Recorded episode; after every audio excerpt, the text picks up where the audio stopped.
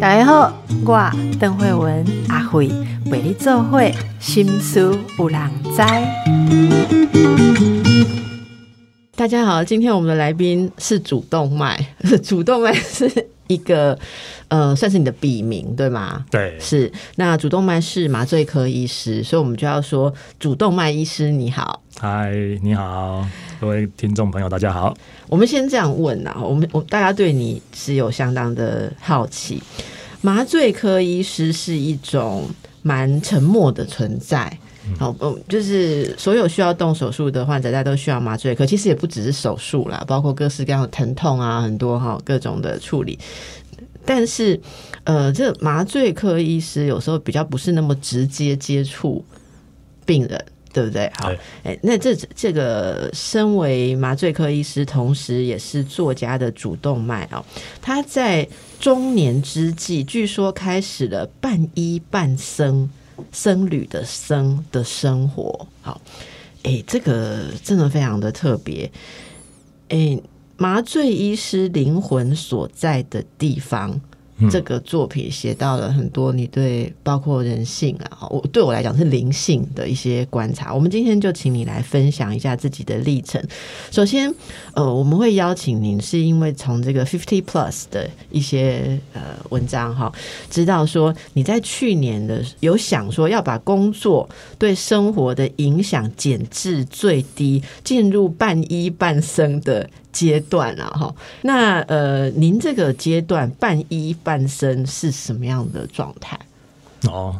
首先，我一定要先声明一下，就是说，虽然五十家来采访哈，但是你还没五，我还没五十，我是五十减。我告诉你，当五十家开始跟我合作的时候，我也是很强调这件事。可是我跟你讲，没有关系，很快，很快就会踏入五十家。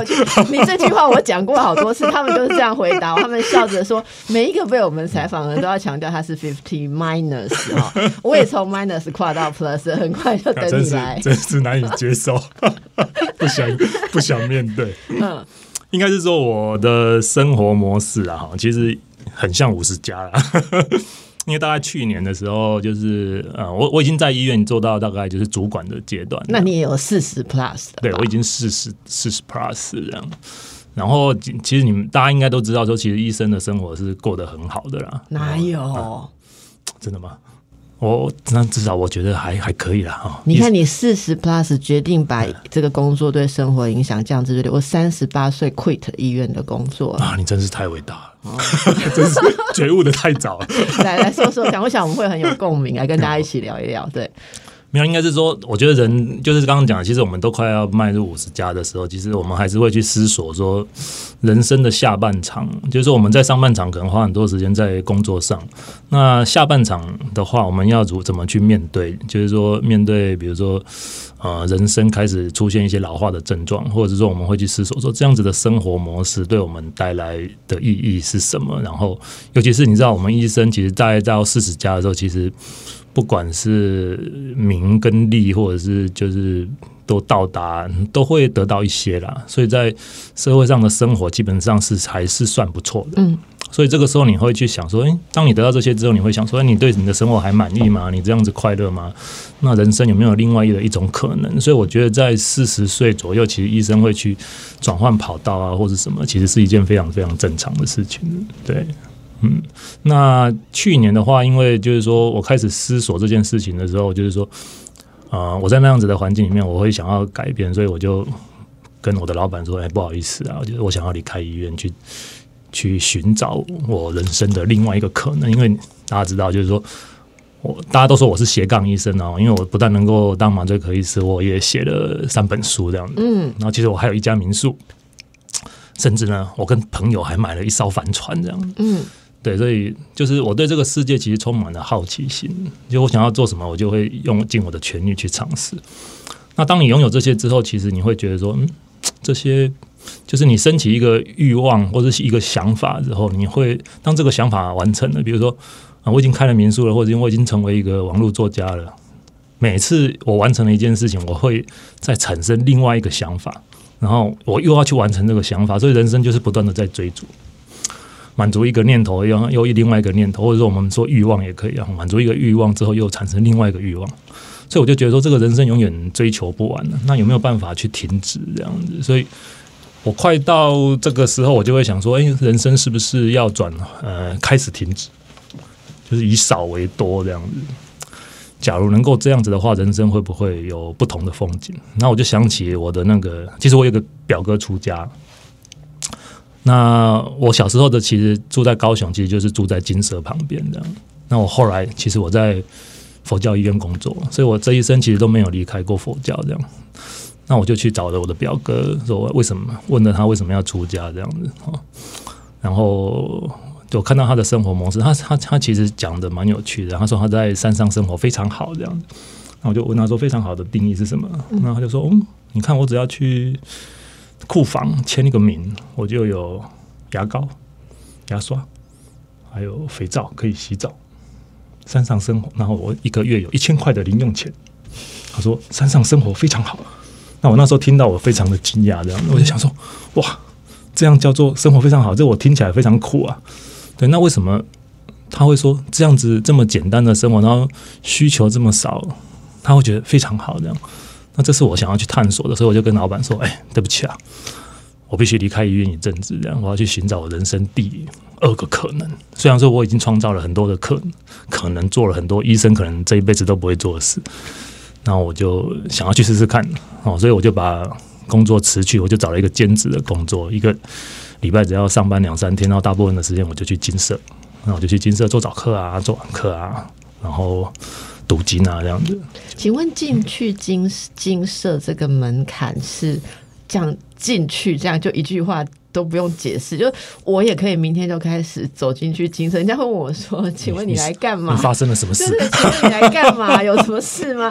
可不可以这一步好像你很理所是理所当然跨过去的那个那那那一步，可以跟我们怎么讲俗人稍微解释一下，可以吗？其实这个蛮有趣的。嗯，其实这个对我来讲是不太难的。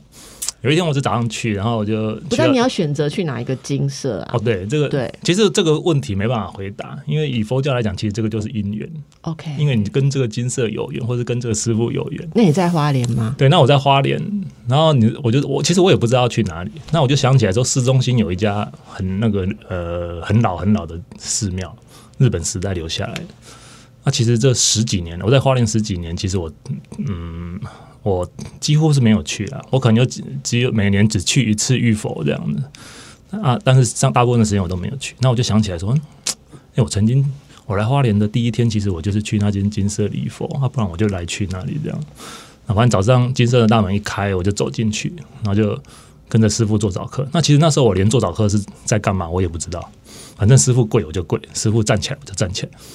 然后支付在那边开始念经啊，或念咒，其实我根本不知道他在念什么。哦，所以总而言之，我现在这个俗人听到就是说，如果我们进去，人家在做早课，基本上我们跟着进去是不会被赶出来的。你可以跟着在那边。基本上金色是接对接引众生，所以他基本上不会跟你赶出来。OK，所以我们其实可以走进去，然后跟在后面。然后有些师姐可能就会传经书给你，然后你就跟，然后前面会有一个跪垫，你要跪就跪，要拜就拜，这样子。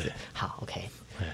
跨进去了，然后那时候很好玩，因为我第一天去，师傅就没有，其实没有。那我去的时候刚好没有人理我了。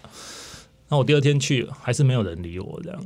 然后到了第三天，其实后来师傅有跟我讲，师傅就说他本来想说，嗯，这个是隔壁那个民宿的客游客来来礼佛这样，所以他们就也没有也没有理我这样。没想到到第三天我还继续去的时候，他们就觉得说，哎，这家伙，嗯。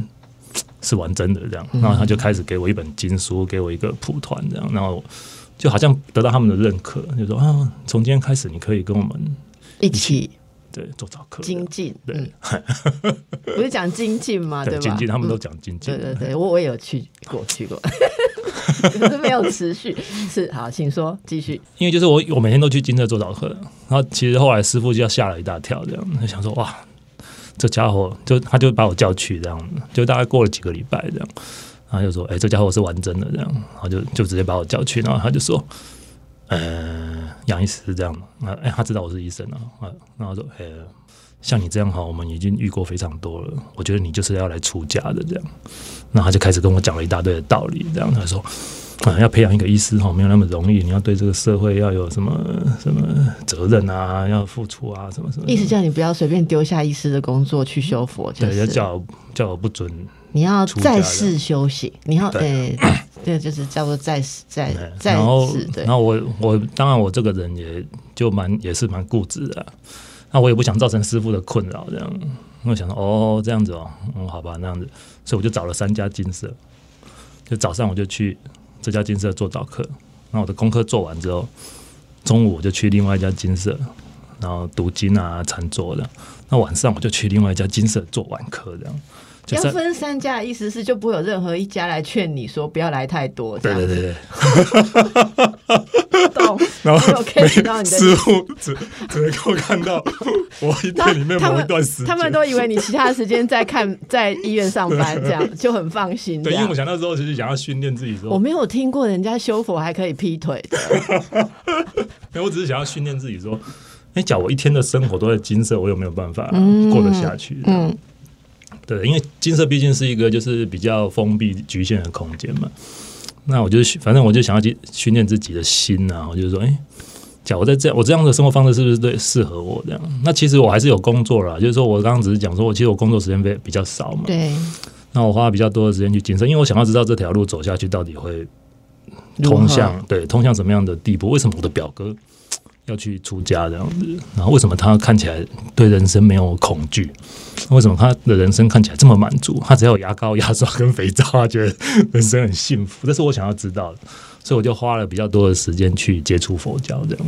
那接触到现在，你有些什么体悟？因为我们看到一些访谈说，包括麻醉医师的工作，其实呃是是是会接触到很多生死关卡的病人嘛。好，那有些时候。其实你负责麻醉，而如果这个病人他没有度过那一个难关，其实有时候也不是你可以决定的，但是仍然会带来很大的冲击。你算是在呃，这这至少相较来讲，比方说我是精神科，我你你会比我更在前面看到生死的冲击。其实我当初就是因为实习的时候觉得这东西很难承受，所以我觉得我我我想要走精神科，我我不想要直接面对。我我只是没有想到精神科竟然有那么多，就是可能自己。可能过不去，然后最后我也还是在面对急急诊，对对对对的状态。但我其实蛮想请教您，就是你感受到那种冲击，或者说你在呃呃，我不知道说能不能说学佛吧，哈，在这些这些呃体悟里面，你看到了什么？我觉得哈，就是医生这个行业是一个非常特殊的行业，然后那这个这个问题，我们从我写的那本书开始说起。我，其实我第一本书叫《麻醉科医师的忧郁》，嗯，那这本书其实我觉得出版社愿意出版这这本书，其实我还蛮惊讶的这样子，因为你知道吗？医生的忧郁这个看听起来就不太怪怪的这样你知。道我很羡慕，我要是写精神科医师的忧郁，我真的不用混了。对，你就不能写。我我很羡慕你因为大家都知道你的精神科医师比你还忧郁，大家就不会有人敢来挂号了。你如果写麻醉科医师的疼痛，你也不用混。好，好，那麻醉科医师的忧郁是应该是这样，就是说这本书比较特别的地方，因因为大部分的医生，我想说他写的书的可能第一个是跟健康或卫教有点关系，那第二个可能是他都写一些比较成功的案例，比如说这个嗯 case 有多困难，然后大家经过的很大的努力，然后就把它拯救回来，对，治愈了这样。但是我刚好我写这本书的时候，其实相反，因为那时候刚好就是媒呃那个叫什么社社交媒体开始产生嘛，然后我就用了一个笔名去写这个书，写我碰到的一些病人的故事啊。哦，因为我觉得他们在我的就是会遇到我，然后我们经过了一些努力，然后虽然说没把这个病人救回来，然后导致这病人往生这样子，但是他一定也教会了我一些东西，或者说教会了我一些想法，或者说我应该要记得说这件事情为什么会发生这样子的事情，我应该永远记得，甚至我应该要告诉我我的学弟妹。那他们下一次遇到类似的病例的时候，他们就可能呃不会犯一些错误哦，或者说有更多的机会把这些病人带回来这样子。所以这是一开始我写这本书的目的。那当然就是说，我们做麻醉的话，就是说很容易看到就是在人的生老病死，然后那甚至有时候我们把这个病人救回来，是有时候会更惨这样。嗯，对。因为比如说，比如说像一个车祸进来，然后颈椎哦、呃受伤这样，然后全身瘫痪这样，那你面对一个问题，就是说，哎，这个这个病人到底要不要救？这样，那当然，我们在医生的立场是绝对一定要救到底的，不管你的生存的机会有多低，或者是救回来会产生什么样的并发症，其实我们没有办法思考这个。但是对我们来讲，我们会觉得蛮痛苦。就是说，其实我的老师跟我讲说，呃，当病人没有办法治愈的时候，你至少要让他感到心安这样子。可是这样这么严重的一个创伤，那救回来可能是植物人或全身瘫痪的时候，你到底要怎么？解释去让病人会感到心安，这个就非常非常的困难。所以我觉得，在医生里面，其实面对这些窘境跟困境的时候，其实他他在某个内心的深处，其实是非常非常痛苦的。对，就是说，呃，看着病人死亡，束手无策，或者说把病人带回来之后，产生很多不是那么满意的状态，其实都非常非常痛苦。所以我会觉得说，我我后来会觉得说。这些生老病死，哈，其实慢慢的你会觉得说，当这些生老病死好像就是在佛教的经典里面都写了，就人生有八个苦啊，哈，生老病死苦啊，爱别离苦，怨憎会苦，求不得苦。那你比如说，就比如说像求不得，就是说，哎，生病你想好起来，要想要进步，但是没办法，那你就会觉得说，哎，人生好像，嗯，所遭遇的一切，或者说病人所遭遇的一切。其实都完全符合佛教佛法所讲的范围内，没有一个人可以跳脱这个范围。然后这个东西竟然在两千多年前就已经写出来，等你出生。所以你就会觉得说，那这样子的话，不好意思，我打个岔，不是等你出生，等你轮回，还没修完继续的。我我突然发现听得入神，忘了时间。我们先休息一下，等下继续回来，继续请教主动脉哈。那呃，其实这个历程，然后。进入这种半医半生的阶段，哈，一般人有办法一边维持自己生活，例如工作啊，哈，然后日常家庭，可是想要继续在这个修道方面精进，这是很多可以同步进行的嘛？例如我们知道有些人。呃，我有听过有些人说，她的丈夫，像我的朋友的先生，就想要修佛，那所以他有很多的时间或生活方式会进入一种自律的阶段，所以就必须要跟家人的生活有一些区隔，好，例如家人去哪里娱乐啊，好，或者参加什么活动啊，吃什么喝什么，会有这样子的区隔。这个过程对于呃修佛的人是很常见的嘛？那家人可以怎么去理解或支持？嗯，我觉得刚刚讲到一个重点呢，重点其实是自律，而不是把自己隔离起来。就是说，我觉得隔离起来是一开始学习佛法的最基本或是最初的状态。就是说，因为佛教有一些规定嘛，就是或者说戒律必须去遵守这样子。那这个遵守的过程，其实是为了训练你的心。当你的心训练到一个程度之后，其实你面对这个世间的种种诱惑的时候，其实。你就可以控制你自己的行为，就像像其实我我现在其实我的学弟妹还是蛮常来找我，或者说有一些有必要的时候，其实我还是会跟着大家出去聚餐这样子。然后他们在我面前喝酒吃肉，其实我也就是如如不动，我也不会觉得什么这样子啊。但是我就是吃着我自己的素这样子，嗯，对，就是我就守着我的本分。所以其实像在佛法的概念里面，其实我觉得它是要让我们去面对生活。他不是要让你远离逃离逃离生活，对他，假如你能够遵守这个佛教的戒律去生活，其实你最后会得到自由。表面上好像就是说什么事都这个也不能做，那个也不能做，但是其实到最后你会就是戒律的目的是为了通向自由，这是很有趣的一个概念。就是说，比如说我曾经写过一个故事啊，就是说，哎，我的麻醉护理师跟我讲说，嗯，杨医生还是你你你以后要念经念到什么时候这样哦？那我就说，哎，一直念下去啊。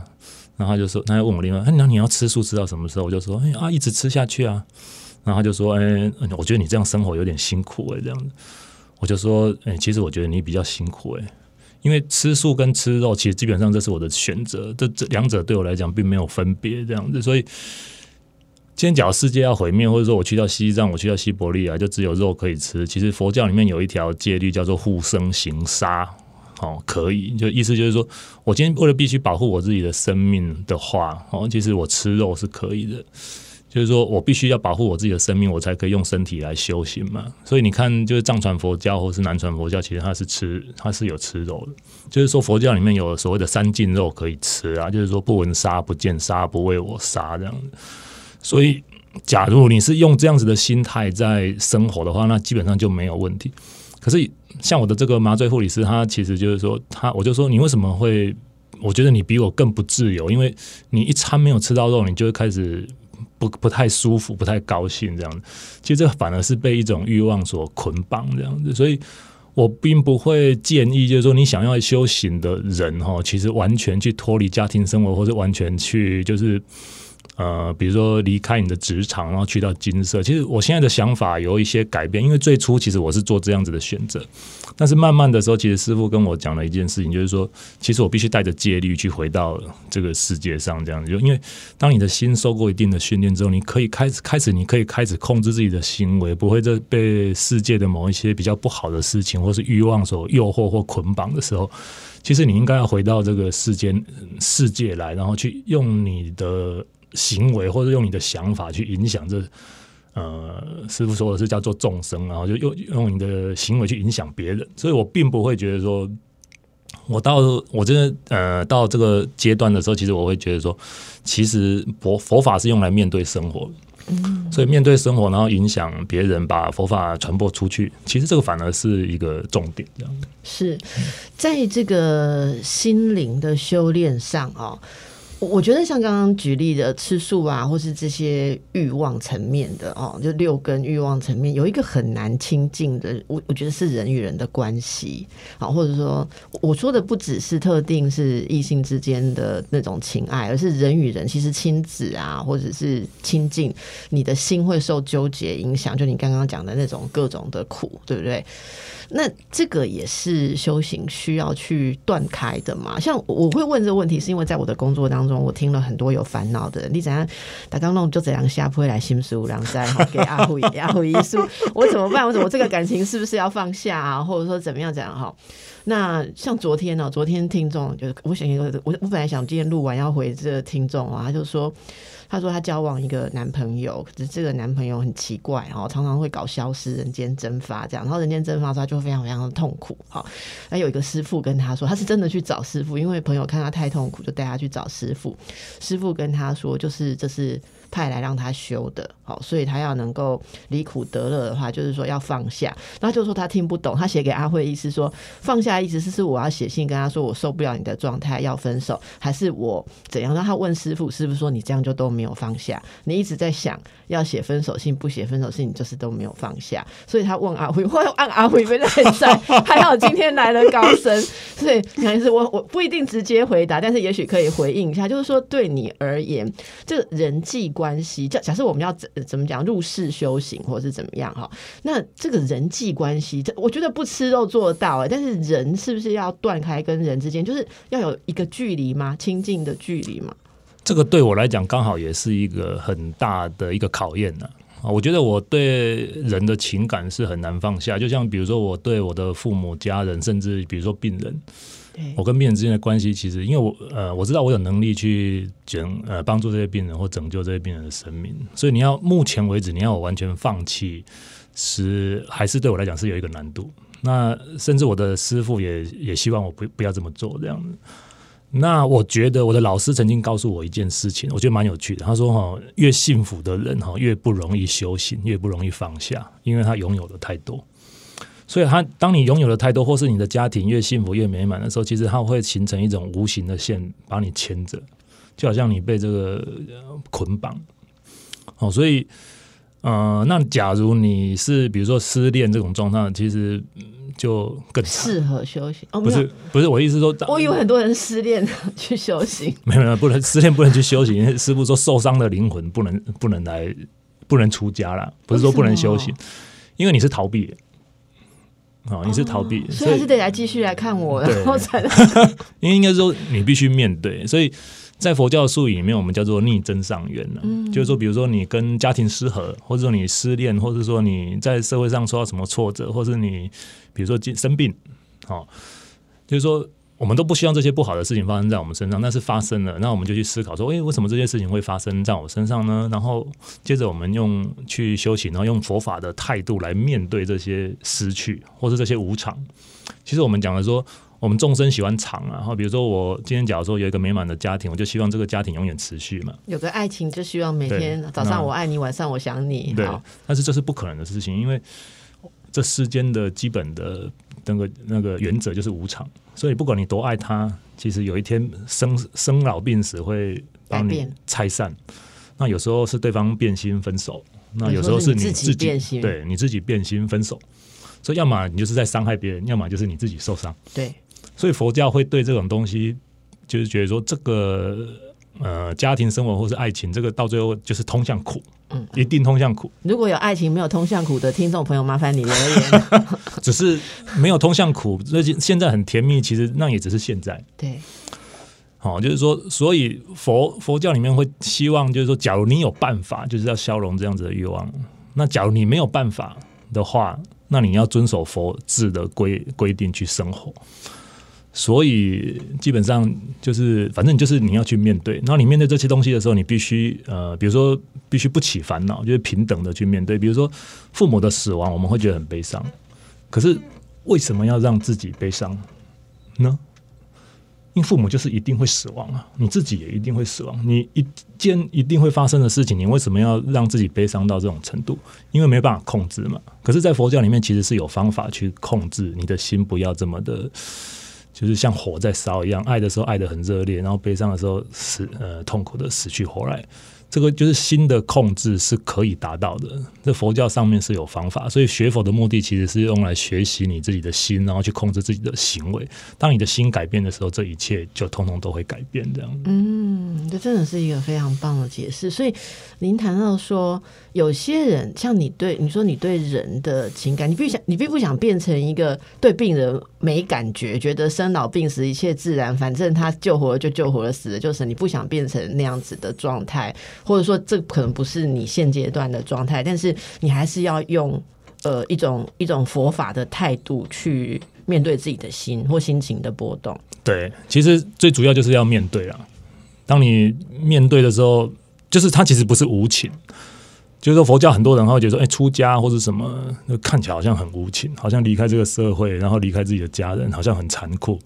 或者说我我呃离开离开病人这样子，或者说怎么很残酷这样子。但是其实我们是用另外一个程度的高度来面对这些事情，所以佛教里面他会觉得说，哎、当你看到一个人，因为我们的观念是人会不断的轮回嘛，人会不断的死去轮回，然后再投胎，所以所有的众生都是曾经是你的家人。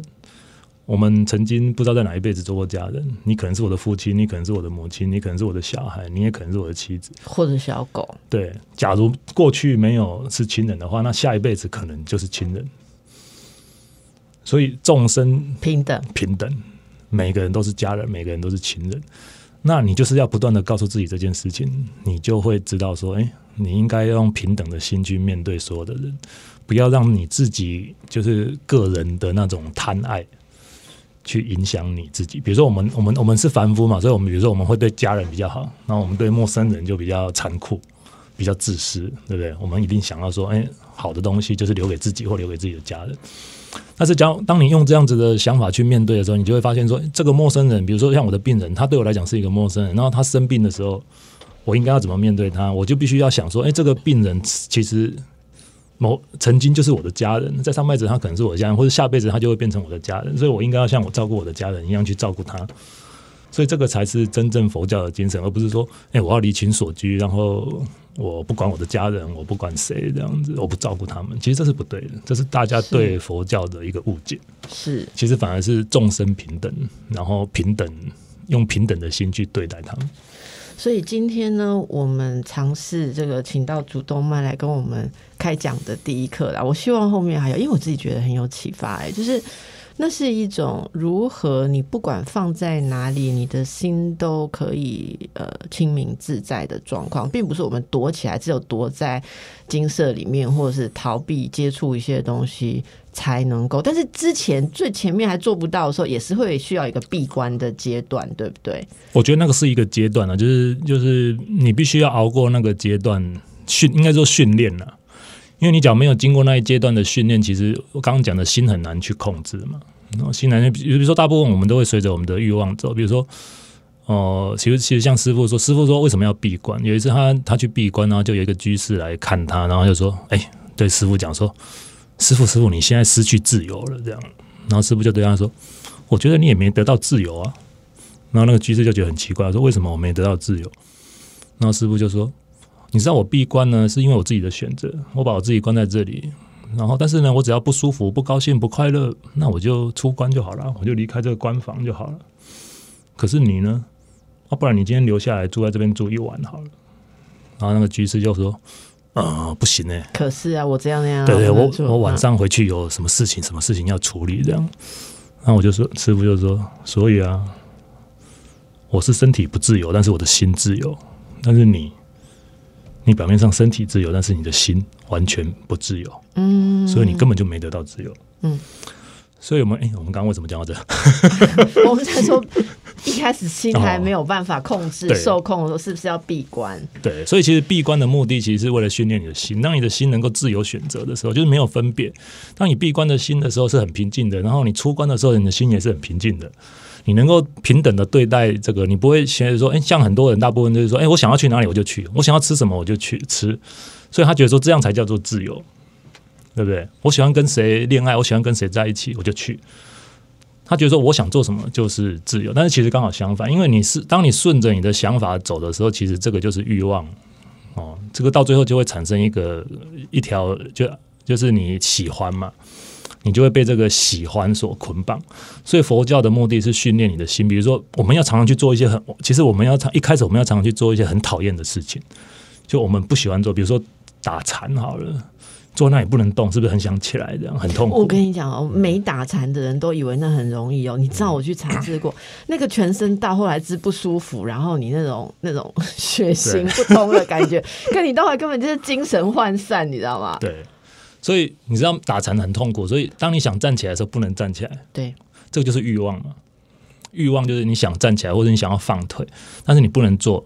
然后你在必须不能做、不能站起来的状况下，你要让你的心非常的平等、非常的平静。所以这个就是一个训练的方法。当你训练到一个程度之后，你就会发现说，你在那么痛苦的状态下，其实你不会起嗔恨，不会生气，不会起嗔恨，你的情绪还是非常稳定的时候，你就可以出来离开那个官方，去面对这个世界。所以，当你面对喜欢的事情的时候，你你还是可以去做，但是你的心是很平静的，不会说呃懂。贪着。我说我一定要这个不行，非没非得到这个不可。你得到了也可以，但是你失去了，其实也没有关系。如果你你去做这件事情，你的心其实是失控的，或者说你被这个东西绑架，你依附在上面没有办法超脱，然后陷入那些痛苦的时候，你是无计可施的话，那可能就还没有达到这个阶段，对不对？对所以这个就让我们想到以前不是有一些故事，好，我们等一下再回来说好了。呃，主动脉还大师，阿弥陀佛，没有没有还没有到这个阶段。我想要说什么，就是嗯，你曾经发愿过出家，对不对？好，那这仍然是一个方向嘛。就是我们一开始，呃，我我不知道可不可以使用这几个字，就是要降服其心然后那那这种要要有这样，一定要发到像最终要出家这么样。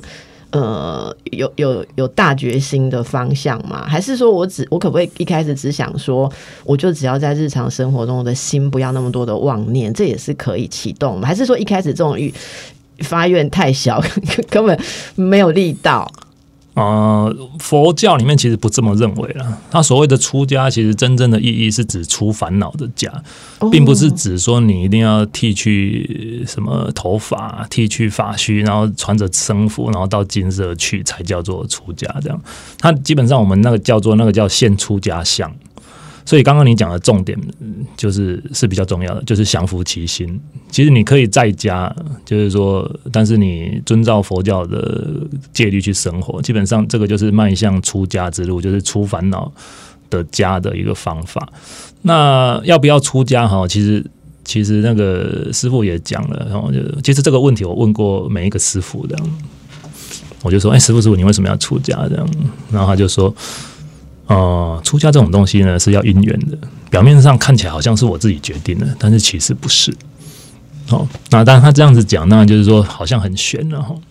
但是我慢慢的其实是可以体会，我觉得出家是他有他的条件，所以我我我可以说我发愿要出家，但是老实说，发愿这个东西是什么？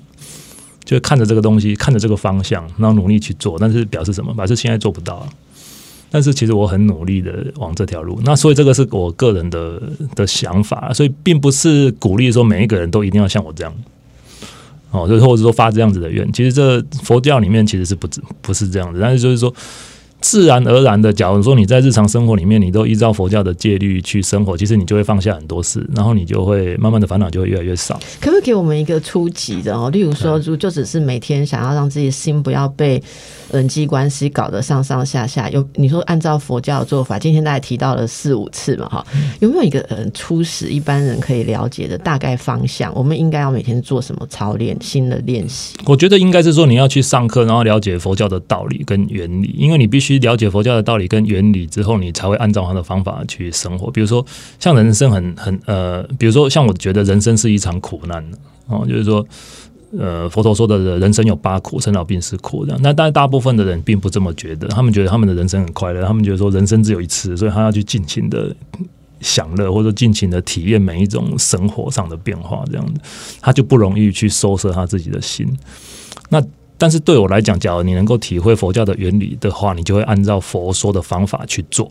那其实佛说的方法里面，像我呃方法有百百种啊，所以所以你可以去选一个你认识比较适合你的方法。那像我，我觉得我比较喜欢的就是禅禅修方式，就是禅坐，就是打坐。然后打坐的方法其实就是数呼吸啊，就是说每吐吐一口气的时候你就数一，然后吐第二口气的时候数二，数到十之后再反反复，就是从一数到十，然后再反复一直反复一直反复，然后坐着的话都不能动这样子。那这个是有方法的。其实我是会建议说，你想想真正要了解，其实是找一间附近的金舍，然后叫师傅带领你，然后你慢慢的学着去做，因为。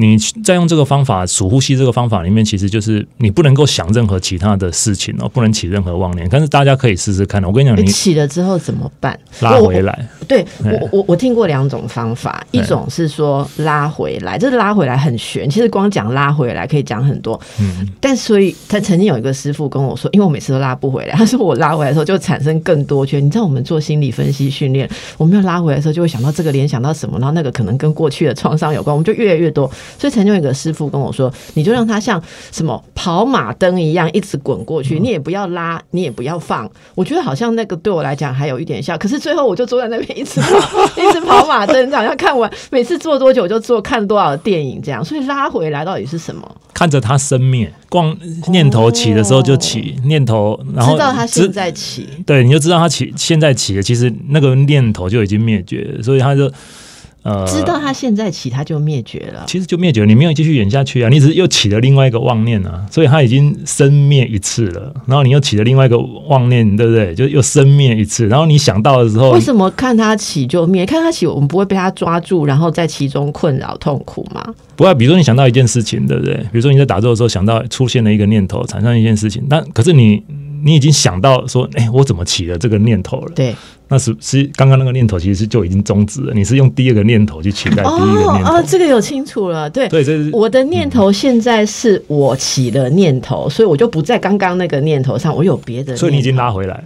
你拉回来之后又起了第二个。你这个已经到为是的程度了吧？已经 好。所以任何该发生的事情，你就让它自然发生。升起灭去，升起灭去，你是在像一个旁观者一样去看它升起，看它灭去。所以我刚刚讲的，比如说父母的死亡，父母生了，所以就一定会死。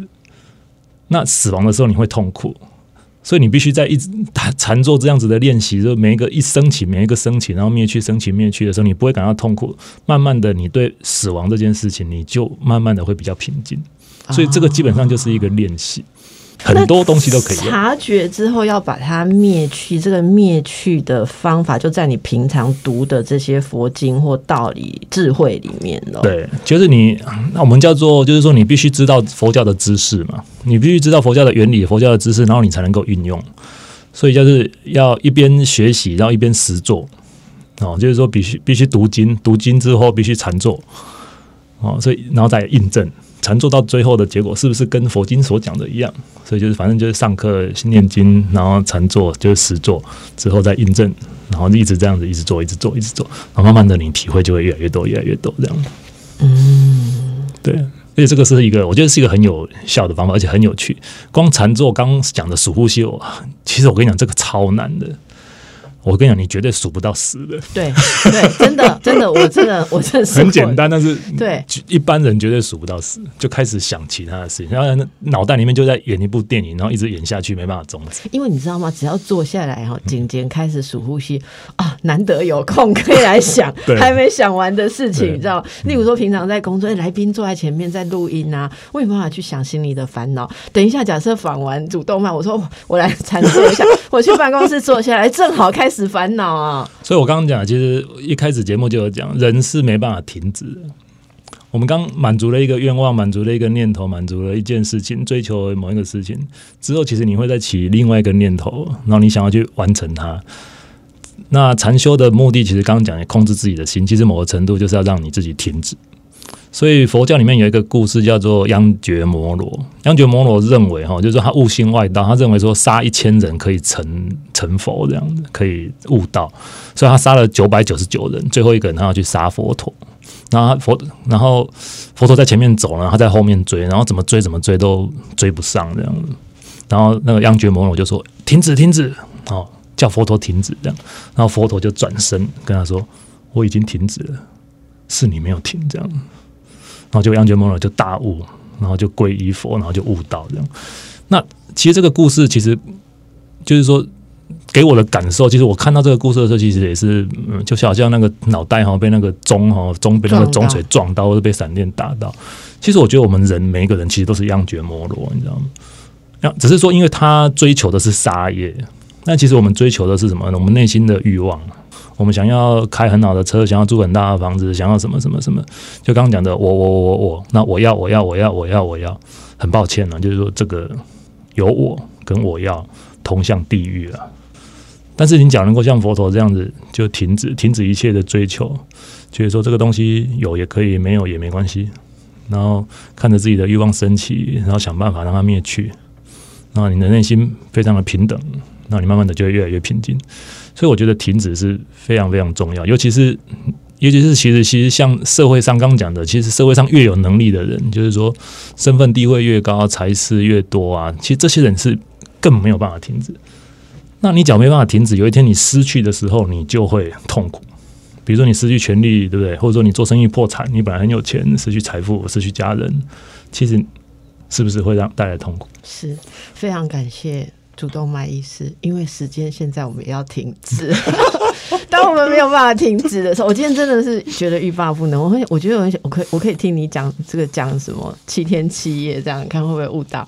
当然，大家已经也听得非常的入神哦。那那个有几本著作哈，包括麻醉科医师的忧郁、麻醉医师灵魂所在的地方，哎，有三本呢，所以另外一本是什么？心安的练习，哦，心安的练习，对，心安的练习啊、那嗯，大家可以有兴趣的话，哦，可以看看。那如果喜欢主动脉医师常常来跟我们聊聊哦他的这个历程的话，在我们 YouTube 跟 Podcast 下面留言，我们就帮大家请，帮大家邀请，好、啊，当然要他觉得适合的时候，好当，然了，OK 啊，好，谢谢，祝福大家，拜拜。拜拜。